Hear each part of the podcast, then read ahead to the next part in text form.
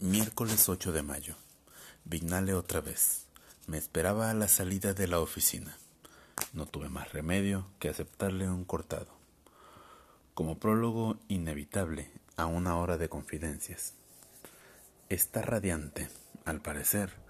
La concuñada tuvo éxito en su ofensiva amorosa, así que están ahora en pleno idilio.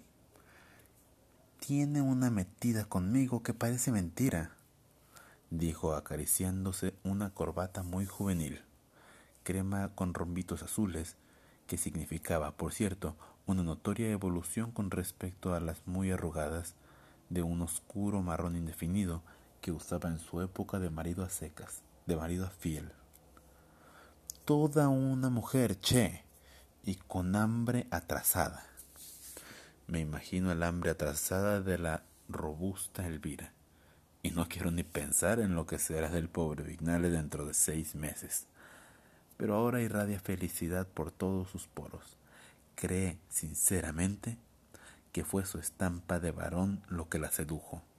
No se da cuenta de que frente al hambre atrasada de la otra, el pobre Francisco no ha de desmentir seguramente su beatífica cara de capón él solo representaba el hombre que estaba más a mano, la posibilidad de ponerse al día.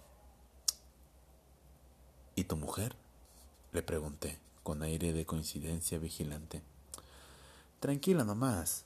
¿Vos sabés lo que me dijo el otro día? Que últimamente yo andaba mucho mejor de genio. Y tiene razón. Hasta el hígado me funciona bien.